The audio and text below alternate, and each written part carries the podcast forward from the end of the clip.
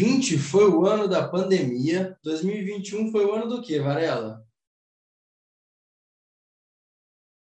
A resiliência. boa, boa, boa, boa.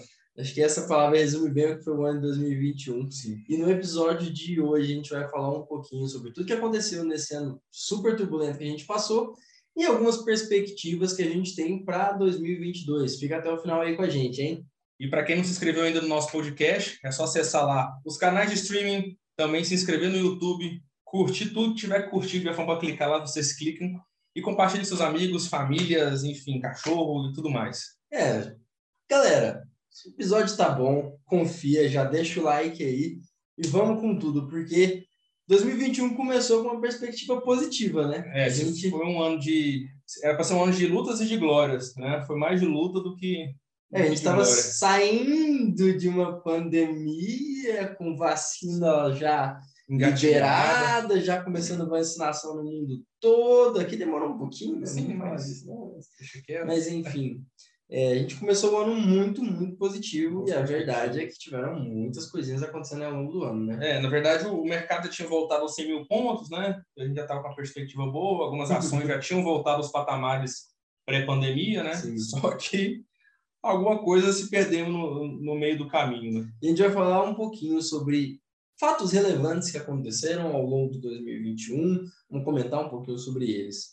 Começando pela intervenção da Petrobras. Eu queria que você comentasse um pouquinho uma perspectiva Bom, econômica do que, que aconteceu quando resolveram fazer uma uma intervenção na Petrobras ali de leve? É, na verdade, qualquer intervenção é, em estatal é visto como algo ruim, né? Ainda mais quando essa estatal está listada na Bolsa de Valores. Né? Não foi a primeira vez que o, a, o governo interferiu na Petrobras, já tivemos desde o governo Lula, Dilma, enfim, né?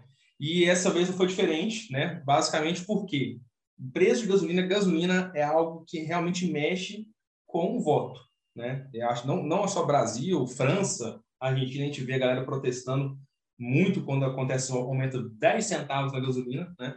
E o preço da gasolina começou a subir. 10 centavos. É, tipo assim, a gente achava é, tipo, que era. Então, é, é engraçado como a gente muda de perspectiva, né? Eu lembro no começo do ano a gente falando, nossa, tá 5 reais a gasolina, que absurdo! Sabe o que é engraçado? Eu, eu, eu, tinha um casinho, aí eu passava no, no posto, 2012, 13, gasolina Podium, 3,50. Falei, que nunca eu vou colocar gasolina de 3,50. Tô botando isso no álcool e olha lá, nem, tá, nem álcool mais é não tá dando. Né? Não, hoje aqui em Goiás a gente tá com o quê? Gasolina 7,20, 7,15. 7 quando barato, né? E álcool a 5, quase 6, né? 5 Nossa. 5, 5 e pouco, 5,50, acho que é algo assim. É, e sem sombra de dúvida isso afetou a popularidade do Bolsonaro. Sim, isso aí, cara, gasolina, um, um exemplo que também eu mexer com o voto também foi na época da Dilma, né? Quando a Dilma congelou o preço ali da, da gasolina, né? E a gente sofre hoje em consequências disso. Essa bucha não é somente do Bolsonaro, já é algo que vem lá de trás. Tá só acumulando. Só acumulando. Infelizmente explodiu na, na, na mão dele. Mas isso afeta a popularidade de qualquer, qualquer presidente, né? Tanto que houve uma troca de gestão, né? No, no comando da Petrobras. Só que, cara, isso não, não, não ia mudar nada trocar o presidente, né? O que, que a gente vai mostrar mais para frente a questão de inflação e tudo mais, por que a gasolina subiu, né? Sim. E nessa vez, as ações da Petrobras caíram 20%, algo que é totalmente natural quando há uma intervenção política, né? O mercado odeia intervenções, né? Isso fica... Na época, eu lembro quando o Bolsonaro é, fez isso, o pessoal falou que o Bolsonaro dilmou, dilmou né? Na época, ele, foi quando a Dilma também interferiu na época, não só da gasolina, como também da energia elétrica na época também. Enfim, as ações caíram 20%, foi uma bela oportunidade para quem quis entrar. Quem entrou está com lucro. E recuperou bem, né? Foi 14 reais, né? A ação caiu. Agora está 28, 29, quando a gente viu esse vídeo, não sei direito. Não, não acompanhei mais. Mas é isso. Sim. Outro fato relevante que aconteceu, e assim, eu particularmente fui pego de surpresa, não esperava, sendo bem sincero, independente de questões aí técnicas jurídicas ou até mesmo políticas. Pode ser advogado. É. Advogado, é meu, né? Mas não, essa porra nem não, direito, vai estar é. suspenso há 10 anos. Nem advogado entende o que está acontecendo hoje. Cara, elegibilidade do Lula. Como assim? Assim, só uma pausa, tá, galera? O que a gente está falando aqui é sobre a época que aconteceu, independente de tá certo ou tá errado. Ah, vamos, vamos falar a verdade. a gente não esperava. Sim, é, na verdade, o, o, pessoal gosta muito de dizer que o, até o, no Brasil até o passado é incerto, né? Então a gente nunca esperava isso, mas tinha que ter uma ponta de que poderia acontecer. Brasil, cara, você tem que esperar qualquer coisa. Né? Então isso talvez teria lá opções que podem dar errado. Tinha, tinha essa opção lá. E o pessoal ignorou totalmente isso, né? Porque Sim. a gente tá numa perspectiva boa. Né? E quando isso Sim. aconteceu, enfim. É, o que o estrangeiro chama aqui de, de risco Brasil, né? Esse é o risco Brasil. Você não sabe o que pode acontecer. Qualquer hora é uma surpresa. Até o, o que você fez aqui do um ano atrás pode mudar. Você não, você é muito louco, porque quando você para para pensar, quando teve lá atrás, em 2020 ainda, a treta do lá Bolsonaro... Atrás. Muitos anos é, atrás. Um, ano, quase dois anos já. A treta do, do Bolsonaro com o Moro, quando eles ainda eram da mesma chapa lá no governo. E, e aí, cara, parece que foi assim. Sim. Uma porrada atrás da outra. Saiu o Moro, treta no Ministério da Saúde. Começou a chega esse ano. Saindo, quando a gente achou que resolver, que ia assim, ter uma continuidade, ver essa bomba. E não só o Lula, né? É, e vamos falar a grande verdade. A gente não sabe o resultado do ano que vem, não tem como a gente prever como é que vão ser as eleições, sei, mas ele é um potencial candidato. É um, Cara, pelo menos para o segundo turno ele tem grande chance com toda certeza, se ele candidatar. Tem grande chance de se ele candidatar. E, e vem a hipocrisia também, né, Felipe? Gerado Alckmin como possível vice. Ele ali foi hipocrisia. Eu tô te falando que até o passado é incerto. Você pega as revistas antigamente da Veja, ele era considerado um contra-PT. Sim. Que ele não, ele não se a, quê? alinharia com bandidos. Hoje está aí, hipócrita do, do caramba. Mas enfim, né? Com a baixa popularidade, do Bolsonaro por causa de todas essas questões, vê essa questão do Lula, né? Só que tem uma curiosidade. Quando veio a possibilidade de elegibilidade do Lula, estava todo mundo achando que ia ser um caos no mercado financeiro e o mercado não reagiu mal, não. Na verdade, o mercado ele já foi precificando há algum tempo já. Ele pode ter caído alguma coisa, mas não foi aquela coisa que pegou todo mundo de surpresa. Mas, Porque já era assim. Mas eu digo mais, ah. eu conversei desde aquela época até hoje com muitas pessoas da Faria Lima e o que eu mais ouço é é, esquece opinião política, esquece, esquece opinião ideológica, vamos olhar puramente para o mercado. O Lula não foi ruim para o mercado no período que ele estava como presidente. Porque o discurso dele é um, mas a ação dele é outra. Né? Quando ele entrou, primeira vez, o mercado caiu. E aí ele foi mudando o discurso, foi vendo que o buraco é, é um pouco mais embaixo. Não, não é? só o discurso, né? Os atos Os dele atos na também. época de governo foram bem contrários Sim. ao que ele pregou na época.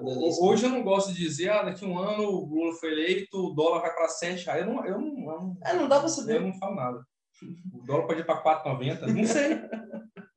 não sei, não vou, não vou arriscar, não vou se pegar a vida depois jogar aqui. Tipo assim, tweets que envelheceram mal. Eu não vou, não vou. Não, eu, eu, eu, eu o que eu acho mais incrível é que isso veio na pior, no pior momento possível para o Bolsonaro, né? Sim.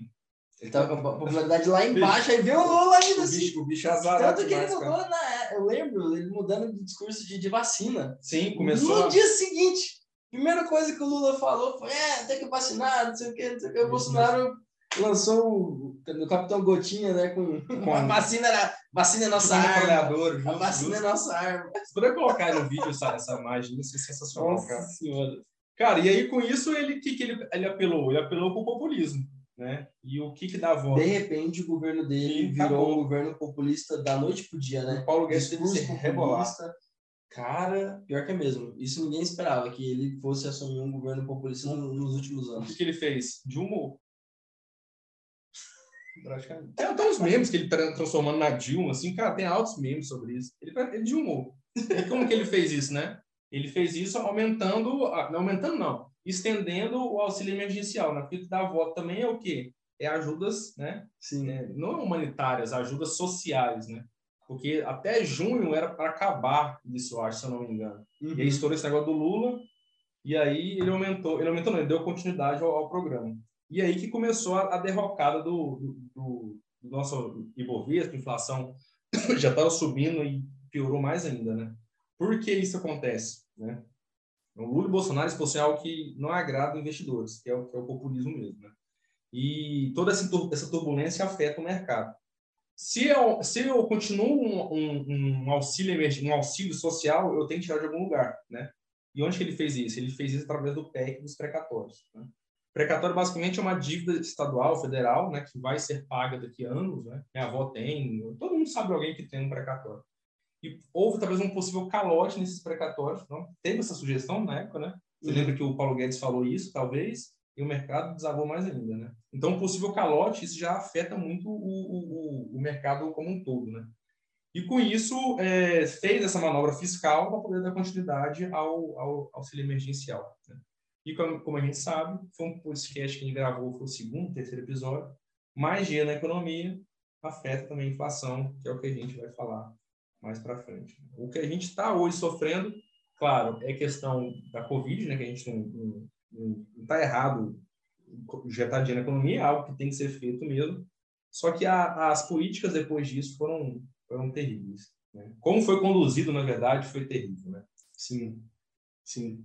Mas antes de falar isso, você quer falar sobre mais uma coisa? Ah, e nesse meio do caminho, né? O que tem nesse meio do caminho também? Cara, o cara foi lanchado de um jeito. Bolsonaro ele tem que ser benzido, cara, porque, tipo, velho, só foi bomba pro cara. Primeiro ano foi até bonitinho, foi até arrumadinho. No segundo ano, cara, a mandíbula foi forte cara. Putz, veio o quê? O que veio no meio dessa bagunça toda? Ah, teve a crise hídrica também, né? A crise hídrica. Que na verdade não aconteceu, né? Porque choveu para um. Tinha, tinha, choveu tinha um caralho, expectativa, tinha sim uma expectativa uhum. de que ela ia vir muito forte, porque estava com escassez de chuva. É, demorou, na verdade, para vir a época de chuvas, né? A verdade é que a mudança climática aí, pelo menos aqui em Goiás e São Paulo, que são as cidades que eu fico mais presente, cada ano que passa você sente mais ela.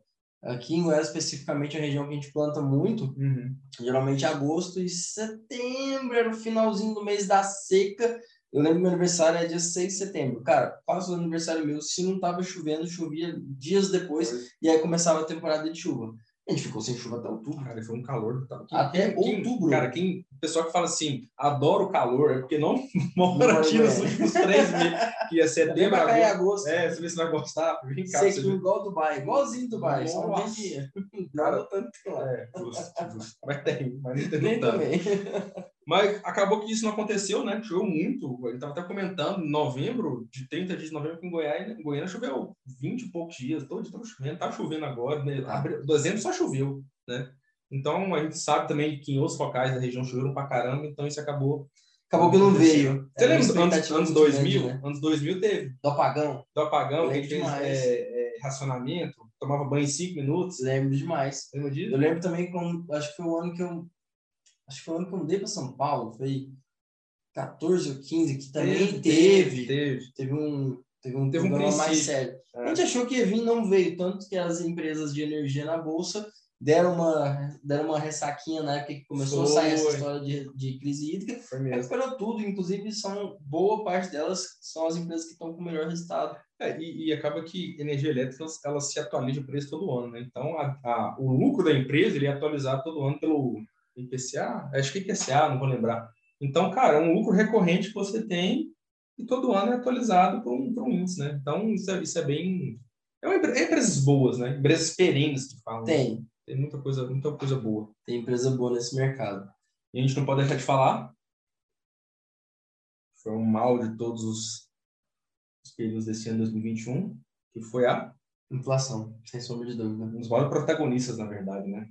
É, esse foi o ano de inflação medida pelo IPCA que atingiu níveis, pelo menos até nos últimos 15 anos, né? É, 10, 15 anos, níveis históricos mensais, né? É desde que a gente está estável como economia. É, desde estar tá na economia, né? E isso se deu por alguns motivos que, cara, não é difícil você perceber o que aconteceu, né? Eu numerei três aqui que a gente colocou, né? Mas basicamente redução do ritmo de produção, né? Da economia perante a pandemia, só que a demanda explodiu, né? Algo que talvez se acontecer futuramente a gente já fica uma possível pandemia novamente, um lockdown, sabe que vai acontecer, mas quando aconteceu, nunca imaginou que a demanda ia crescer de um tamanho surreal, né? É, putz, Amazon, Mercado Livre vendendo pra caramba, enfim, foi algo que era simples de pensar, mas ninguém ninguém pensou, né?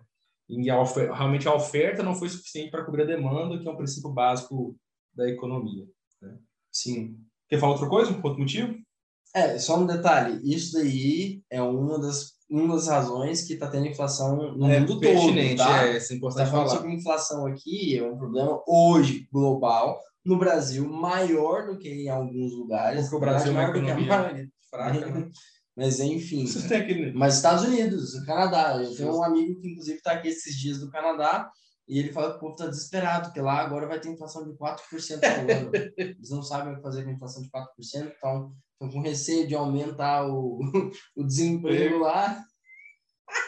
Que nem aquele post. Não é teve- que, mas Como é que foi aquele post no Twitter? A variação no Brasil foi menor do que nos países é, estrangeiros.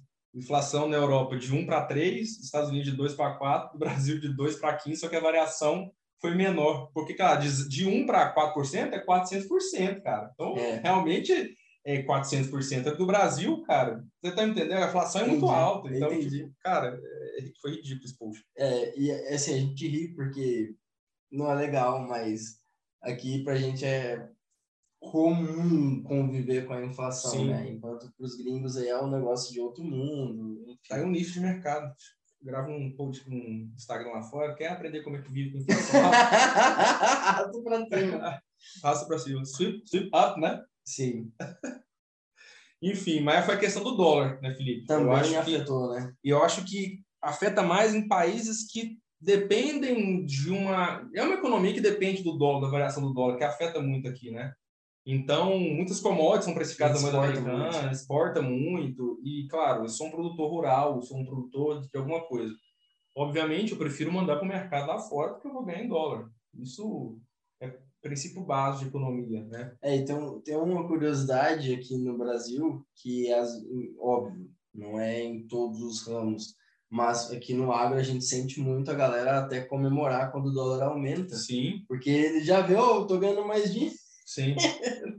Justo. Mal sabe.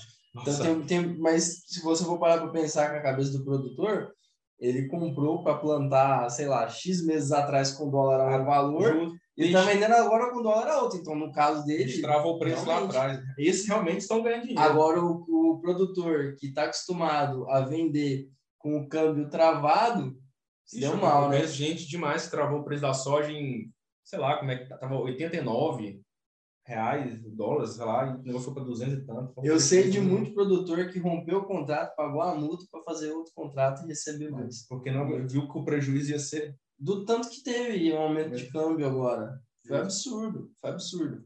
E, vou falar. Não, é algo que eu acho que, assim, a gente está vindo de 2021, né? Um Uhum. ano bem turbulento.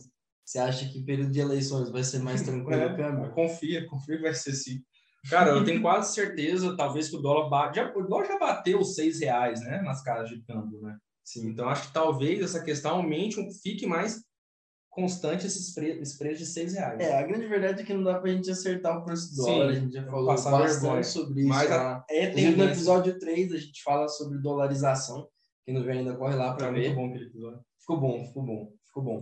Mas, enfim, se 2021 foi um ano turbulento de câmbio e inflação, aguenta aí 2022 não deve ser muito diferente. Na, na verdade é o seguinte, 2020 foi só pandemia. 2021 teve pandemia e inflação. 2022 tem pandemia, inflação, eleição. E para descansar um pouquinho no final do ano, tem a Copinha do Mundo, que ninguém é de ferro. Né? Mas estão esses três pilares, né? Que o mercado. Eu não sei se o mercado vai cair ou não, mas vai trazer muita volatilidade. Sem sombra de dúvida, acho que vai ser um dos anos mais voláteis que a gente vai ter. estressantes, cara. O que vai ter de família rachando por causa de pandemia, de pandemia não, por causa de, de política no- nos almoços de família. Natal, com certeza vai ter briga, isso eu te garanto, enfim. Cara, se prepara que realmente vai ser algo, Vai ser, ano vai ser canseiro, vai ser turbulento. E no terceiro, né, na verdade, só continuou no aumento do dólar, também teve a gasolina, né? Porque a gasolina, o barril de petróleo é cotado em dólar. Sim. E como a Petrobras segue uma política internacional, para não Dilmar, que 2012, 2013, a Dilma seguia, seguiu o preço do dólar, ela, ela interrompeu isso e manteve um preço constante, é, a questão da gasolina é aumentar também por questão do dólar, por, por questão do barril de petróleo que é cotado em dólar. Tanto que em 2020, você lembra que o barril do petróleo chegou a ficar negativo, você lembra? É, então, até para a galera entender, é um dos motivos que ah, o preço da gasolina aqui ele é afetado, como você estava falando, não só Uhum. pela inflação, pelo dólar também, e aí por isso ele está proporcionalmente um aumento muito maior Sim, que a maioria dos produtos, sim. porque ele é afetado pelos dois. Dos dois. E aí a cadeia de produção é maior, cara, porque é, navio precisa de, sei lá, combustível. É, avião para carregar os negócios precisa de querosene que derivado do combustível. Caminhão precisa de combustível. É, plástico, tava faltando garrafa PET, que vem do, acho que do petrolato, sei lá que, que é o. Enfim, toda uma cadeia de produção que é afetada pelo petróleo. Com um plus, ainda mais, daquela questão ESG. O mundo precisa ser sustentável. sustentável. Só que, cara, tá, o mundo precisa ser sustentável, mas você não criou ainda coisas para poder substituir em cadeia o petróleo. Então, isso também afeta o preço do petróleo. Sim. Tanto que chegou a, chegou a ser ridículo o Biden, em agosto, com toda a política ESG dele, querer que os, os produtores de petróleo aumentassem a produção de petróleo. Porque não está dando conta da demanda. Olha que coisa ridícula. E ainda tem outro detalhe aí que com certeza afetou a inflação e a gente vai continuar pagando o preço disso para um bom tempo. Por isso que, é, se a gente for analisar 2021, foi um ano que a gente pagou um pouco o preço das decisões e dos acontecimentos que a gente não tinha muito o que fazer em 2020. Uhum. 2022 a gente vai pegar o acumulado de 2020 mais o que foi feito em 2021, uhum. que foi essa injeção de liquidez na economia, né? essa impressão global, né? desenfreada e auxílio emergencial e toma dinheiro aí porque tem que comer. Cara, eu entendo toda a parte que Social. não tinha o que ser feito, mas é, eu acho que talvez o governo por questões populistas, né, muito provocado, eu acredito, pela mudança do cenário político aí com a volta do Lula, deixou o auxílio emergencial mais tempo do que talvez deixaria em outro cenário, né? Sim, e, e isso é inegável. Cara, mas é, é, eu era um crítico sobre essa questão do auxílio emergencial. Teve uma reportagem realmente de pessoas que estavam. Não, cara, não, tem fiquei, que fazer, tem que fazer. Cara, realmente precisa fazer, mas tinha que ser feito de alguma forma que, não sei, que, cara, realmente foi uma coisa que tá sendo muito feio o que tá acontecendo. Foi, foi, meio que irresponsável. O governo, ele falou, precisa, vai lá e dá. Calma, tudo bem. Sim. Ok, é importante, tem que ser feito. Mas e ninguém teve preocupação de como a gente vai pagar essa conta, né? E outra, isso também foi atrelado à questão do Banco Central de ter colocado uma taxa de juros tão baixa que a estrutura econômica, cambial, fiscal, Brasil não suportava. Não aguentou, né? Não aguentou. E tentou, em 2020 a gente estava no começo do ano, 2021 começo do ano, a taxa de juros ainda estava baixa. E, e ela, ela mais para baixo poder incentivar o consumo. Tava, tava, tava 3, 2, 2, alguma coisa ainda no começo do ano. É, é. Foi isso, não foi? foi? E agora, bum, tá terminando o ano aí com 9, 9 já? 9,25. 9 ponto alguma isso. coisa. E a previsão é já começar ano que vem, próximo dos 10. Dos dois dígitos. É, acho que é fevereiro, né? O que acontece? O, a taxa de juros foi ainda reduzida ainda mais na época da pandemia para poder incentivar o consumo. Só que, cara, o Banco Central se perdeu totalmente, inflação disparou. Como que eu tenho uma inflação alta com uma taxa de juros baixa? Então, preciso corrigir isso. Aí foi, cara, de...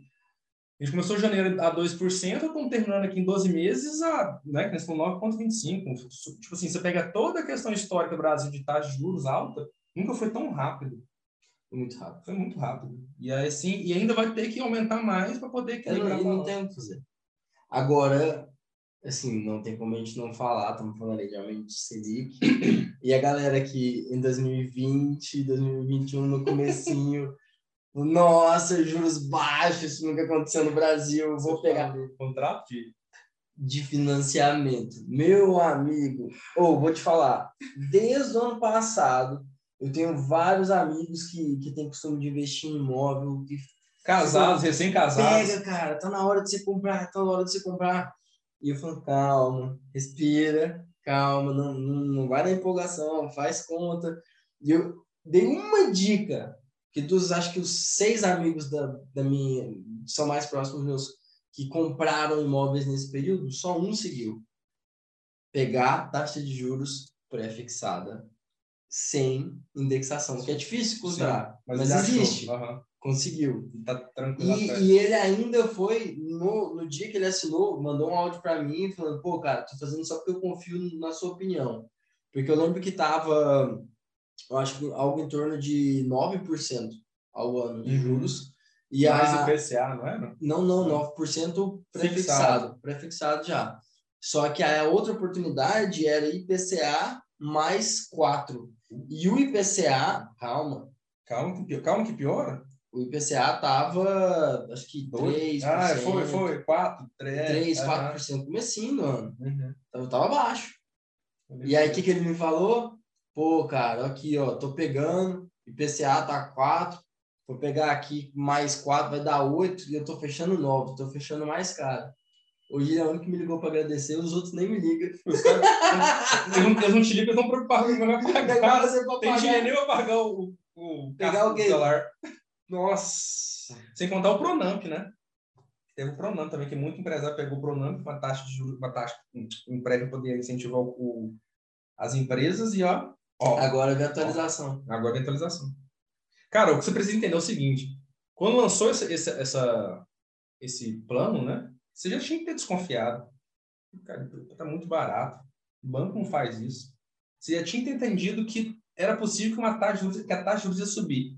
Só que, claro, você imaginaria que a taxa de juros ia subir. Só que não sabia que um ano a taxa de juros ia subir desse jeito. Mas você já tinha que ter a noção do que poderia acontecer. E seu amigo se deu bem por causa disso. Deu bem. Pagou jantar? Pagou uma né? taxa, uma garrafa de vinho, né? Não, inclusive fica aí a sugestão, tá? Tô aceitando, não vou citar não, pra você não ficar constrangido, mas e aí, meu amigo? Me chama, Marcos. Vamos falar agora de acupuntura que você estava falando? É, na acupuntura ou é, cartão fidelidade, né? Será que a galera ganha milhas? Acho que na décima vacinação você ganha torradeiro. Mas o pior, não tem o que fazer. É, não tem. Não tem o que fazer. Mas vamos, tem que comentar. Demorou, hein? Demorou muito. Dar uma acelerada aqui. Demorou muito. E a população e a economia pagou e está pagando caro ah, por conta dessa demora do governo de agir. Né? Por birrinha, né? Por birrinha. Precisou ter. Por ego. Apareceu o Lula ali para poder dar uma acelerada no, no, no esquema, infelizmente. Vou falar que eu já me arrependi de ter falado. Se o Lula tivesse se tornado elegível em 2020. A vacina tinha saído. A gente já estava todo mundo vacinado ainda no primeiro semestre. Já estava na sétima vacina e quase ganhando a torradeira é, já. Meu amigo já tinha até aberto uma empresa de vacinação no Brasil. Justo. Para ganhar dinheiro. Justo, não, te garanto, te garanto isso. Mas graças a Deus deu certo. O importante né? é que deu certo, vacinamos. Sim, vacinação se a gente tá, for pegar. Graças ao SUS, né? Isso a gente tem que exaltar. Que não é mérito do governo atual, é, enfim, é mérito dos brasileiros como um todo quando chegou a vacina, o negócio foi rápido e foi o que a gente precisava. A gente agora falta só a última fase, né? Posso criar uma polêmica aqui? Hum. Graças ao SUS é o capitalismo, né? Comunista. Que tá sim, sim, é os dois, é os dois. Então, graças ao SUS a... sozinho, né? Não, o SUS é a máquina de distribuição de vacina, né? É. Ele, é, ele é exemplo. Países vêm aqui estudar o modelo de distribuição do é absurdo. A reportagem passada, cara, o cara vacinando na puta que pariu, lá no meio do mato, pegando balsa, os caras lá. Eu falei, porra, nossa, é surreal. Funciona. Funciona mesmo. Funciona. E agora e a máscara, Valéria? Quando é que a gente tira essa máscara? Eu acho que tá eu, eu acho que a galera tá esperando dar janeiro, só para falar, virou o ano, agora é ano novo. Mas, não, é, a, porque não tem lógica. A equipe científica já, já foi aprovado carnaval. Estudo, estudo, estudo científico. É, é, já foi aprovado que carnaval. Tá Cientistas indicam que. Tá tranquilo. Entendi. Ou seja, março. Quando, é, Será que vai ter carnaval? Vai. Primeira previsão do ano, você acha que vai ter carnaval? Cara, eu acho que vai ter sim, infelizmente. Tipo, não era certo fazer, porque a, a gente estava vivendo esse período ainda, mas com certeza vai ter.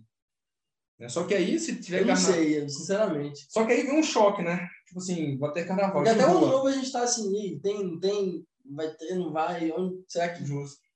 Mas aí, tipo assim, eu queria levantar essa questão. Vai ter o carnaval de rua.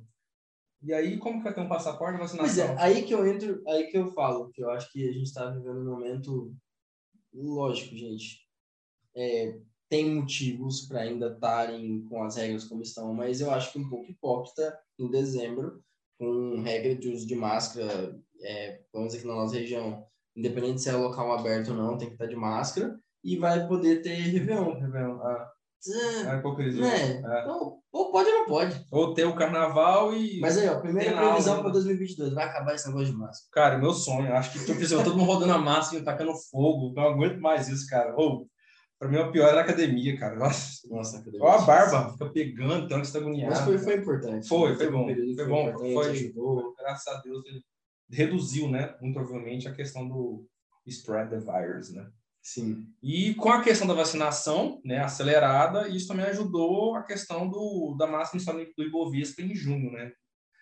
A gente só falou tragédia aqui, mas isso foi bom na época, porque o Ibovespa atingiu a máxima histórica né, de, de 130 mil pontos. Né, que a gente, só que, com tudo, todavia. com tudo que a gente falou aqui no, no podcast. É, enfim, a gente voltou a patamares início de 2020, né? 100 mil pontos, eu acho. Cento e poucos mil, é. Cento e poucos mil pontos, né? E eu acho que essa questão não vai aumentar. Assim, eu não acredito que a gente possa. Inclusive, estou devendo um almoço, fiz uma aposta tão sem jeito que o Bovespa bater 140 mil pontos no final do ano, de dezembro. Estou devendo um almoço para o Pedro, inclusive, não sei se ele me escuta, mas estou devendo esse almoço. Eu fiquei muito patriota em junho.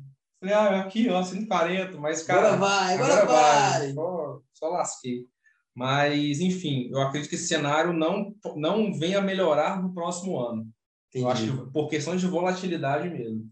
Vai, vai não, não, atingir somente uma alta e ficar lá em cima. Vai ser muito. muito... É, vai ser um ano de volatilidade, isso é indiscutível. Até porque também hoje a gente está vivendo tipo 102, 104 mil pontos. A minha preocupação é que lá fora, ainda nos Estados Unidos, não houve uma correção. Né? Inclusive, tem até que falar isso, né? A questão do, da redução do incentivo, que é chamado de tapering, né? que é injetar dinheiro na economia que os Estados Unidos estão fazendo. Eles vão retirar esse incentivo. Né? Tanto porque a bolsa lá fora subiu muito, porque a galera pegava o dinheiro e comprava a ação. Né? Vai acontecer uma redução disso. Né? Redução do, do incentivo monetário social que os Estados Unidos faziam. Né?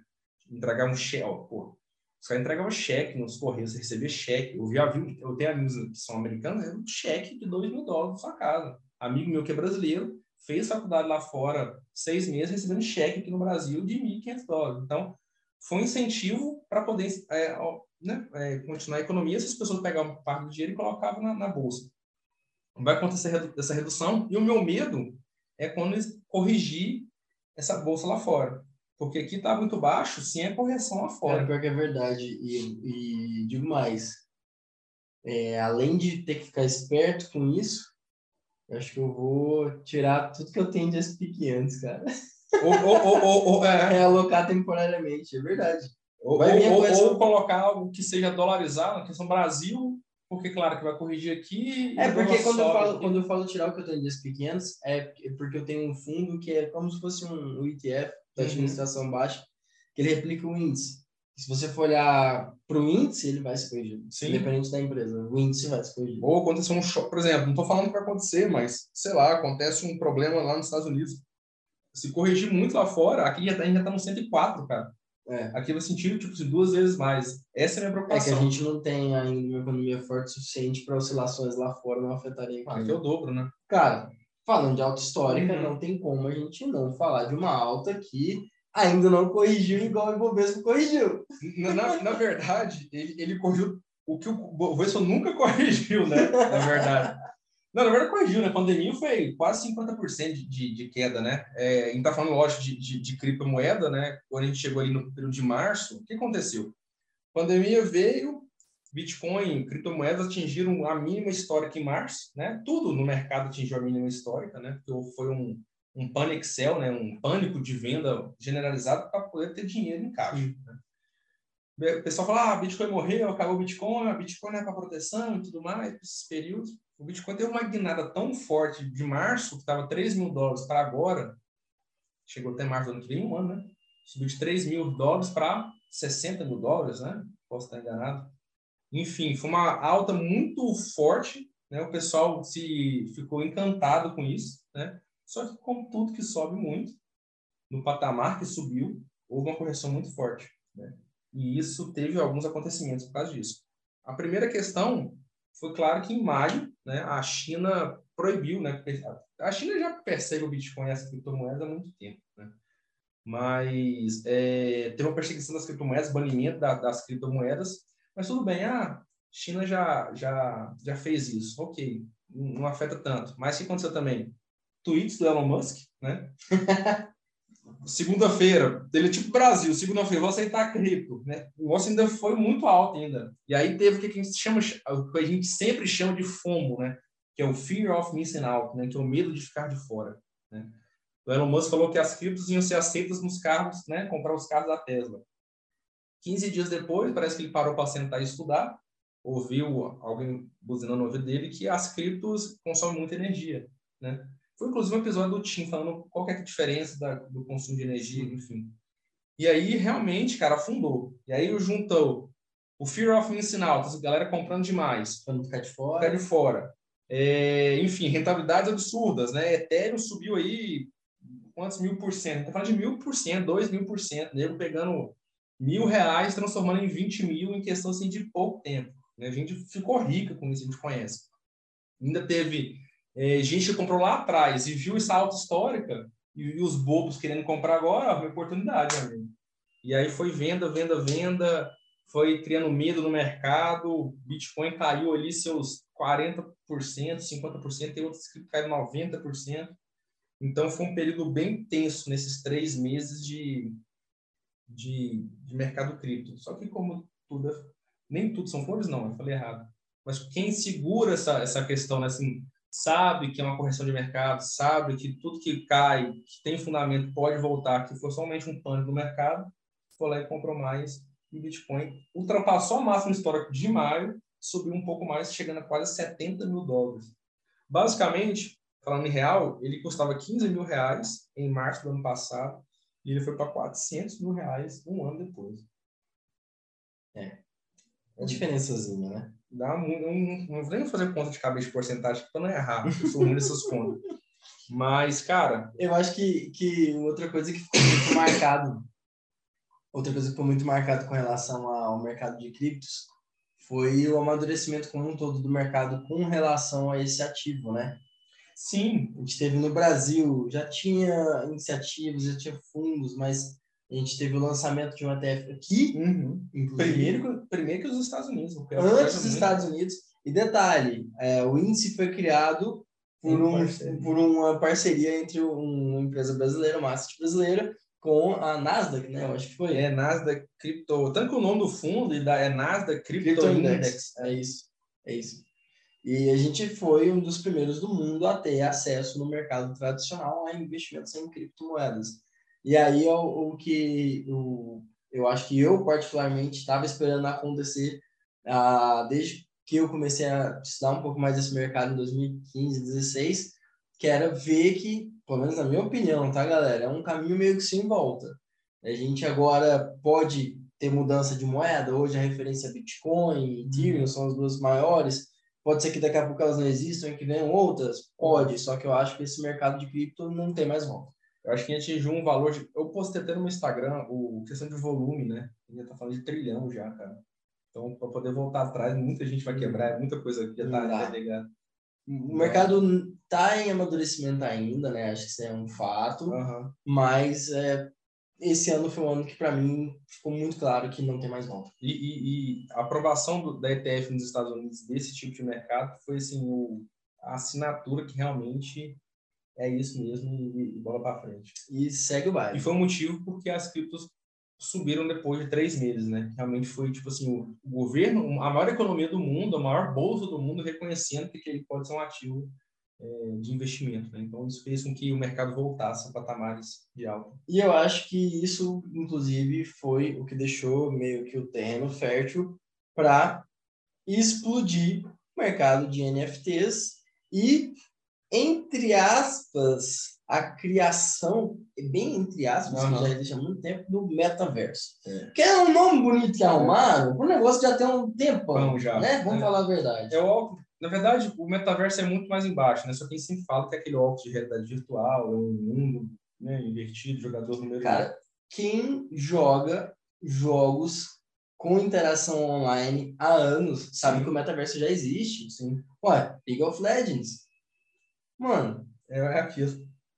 Second Life. Second Life. Second Life é, é muito antigo. Vários jogos que você tinha a opção de comprar é, NFTs agora o nome está na boca do povo, né? Porque, cara, ok, NFT veio com uma complexidade muito maior para que você consiga ter acesso tá? e de uma segurança maior. Só que aquilo ali já era um bercinho do que iria vir a ser um NFT. Você comprar, por exemplo, a luva de um, de um jogo. Uma arma do Counter-Strike, algo nesse sentido. Exatamente. Então, meio que já tava ali, agora o negócio deu uma acelerada é, de vez. Tipo, existe o sanduíche, que sempre existiu e virou o sanduíche gourmet. É, é diferente. Se botar gourmet, botar metaverso em NFT, muda totalmente a complexidade, o nome, o valor muda, né? Mas é, só que eu acho que, que como a gente está falando, o mercado em, em maturação, sim, sim. tem só que eu acho e, e outra, né? Não vamos longe, cara. O Facebook anunciar metaverso, os caras não tava há seis meses atrás nisso, ó. Isso já existia há muito tempo, pelo menos uns 4, 5 anos, os caras já estavam nessa, nessa labuta há muito tempo. Não foi algo novo, já existia. Sim. Né? E só está sendo mais acelerado agora porque a gente está na tecnologia do caramba, né?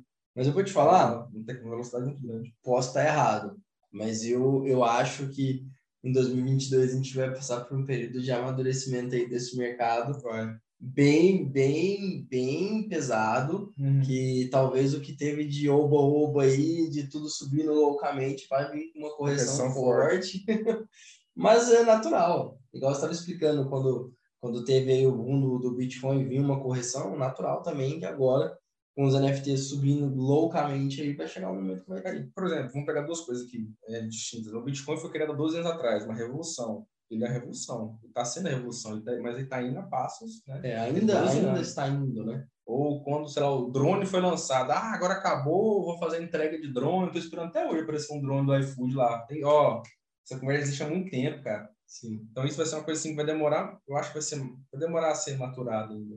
Com certeza. Ou algo que precisa acontecer para a galera realmente entender que aquilo faz sentido. Vamos lá, pandemia. Já existia reunião online, poderia fazer reunião online, vender pelo WhatsApp. Nossa, eu lembro a dificuldade que eu tive em 2019, final de 2019, para convencer um cliente meu do interior do Maranhão a fazer uma reunião por vídeo. E na época eu já usei o Zoom, já usei Sabia os recursos ali, é, mas juro que foi uma dificuldade, cara. Hoje em dia tem cliente que fala, não, mesma cidade, na mesma cidade. O cara tá na casa dele, eu tô no meu escritório, a 10 minutos de distância, podia ir lá, o cara, não, não, fazer de casa. Tá bom demais. Precisou acontecer tá algo, né? precisou acontecer algo para virar comum. Será que talvez vai acontecer algo, não, claro, nessa magnitude, mas algo que vai realmente forçar a gente a utilizar isso? Bom, eu acho que Temos só com o tempo a gente saber, né? Só o tempo. A gente tem um episódio hoje já, né? Não, não? tá faltando é a última coisa para a gente encerrar, que você vai ter que me falar qual que é a sua previsão para 2022. Uma! Você só pode escolher uma previsão. Uma previsão? O que, que você acha que vai acontecer ano que vem? Que, assim, 2022, no final, a gente vai gravar e vai pegar essa parte que eu lá, o Varela falou. Eu quero estar errado, mas a minha previsão acho que o Lula vai ser eleito. Você acha que o Lula vai ser eleito? Eu quero estar errado, mas a previsão é essa. Daqui um ano vamos. Daqui um ano eu vou estar, na verdade, não vou estar aqui, vou estar em Miami já, tranquilo. mas eu acho que a previsão é essa. Tá. Tá bom. Tá bom? É, não tá tão bom é, assim. não tá né? tão bom, mas eu acho que sim. Mas é o que temos. E, e a sua previsão? Cara, vou te falar a verdade. É. Eu acho, de verdade, que o Bitcoin bate mais uma 100 mil? 100 mil, não, o número exato 2022, cara. Cria, cria uma, uma média, nem, nem 100, nem 70, que tá próximo, né? Digo assim, de o próximo. Eu, eu não digo que ele termine em 100, mas eu acredito que em algum momento do ano ele, ele bate pode bater 100. 100. Eu acho que ele vai, vai bater 100. Eu acho. Eu acho. Que tem muita coisa para acontecer aí no, no mundo como um todo e eu acho que as pessoas estão cada vez mais reconhecendo o Bitcoin como um ativo que, que faz sentido. Que faz né? sentido e, e que vai ser uma saída por conta dessa inflação global aí, câmbio estressado.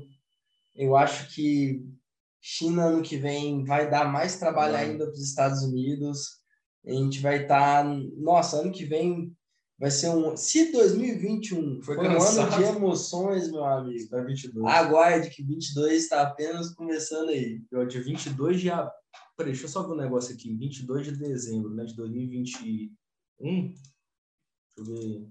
22, que dia que vai ser? Vamos gravar nesse mesmo dia, pra gente poder... Vamos, vamos, exatamente 22. um ano. A gente Vai tá dar na quarta, 22 na quinta-feira de semana que da próxima. Quinta-feira de, de, de, um, 22. de um 22 aí, que vai ter, de dezembro de 2022. Quero duas coisas, que eu esteja errado e que você tenha batido a previsão. eu vou com a velhinha aqui, ó. Agradecendo. Fechou. Vamos Fechou. ver. Bitcoin a 100 mil, dó 100 mil dólares e, puta, Lula eleito, cara. Quem Talvez até sabe? com a camiseta do Brasil, que o Brasil pode ter ganhado a Copa do Mundo, né? Que vai ser no final do ano, né? Cara, eu queria muito, mas essa é uma previsão que eu também não, é arrisco. isso, não. É uma surpresa. Capaz, do jeito que tá, meu amigo, é, sei lá, Senegal ganha a Copa do Mundo. Honduras. Gente, espero que vocês tenham gostado desse episódio. Obrigado por vocês Valeu que demais, com a gente aqui nesse ano de 2021. Foi o ano que a gente começou Muito aqui obrigado. com o podcast. Em 2022 a gente vai trazer bastante conteúdo para vocês. Podem deixar aqui nos comentários as previsões que vocês têm para o ano de 2022. A gente também quer saber, né, galera? Conta aí pra gente o que vocês esperam em 2022. E a gente se vê no próximo domingo, quando tiver um novo episódio. E todos os domingos desse ano a gente vai ter episódio novo para vocês. Fechou? Valeu, Tamo galera. junto. Até a próxima. Tchau.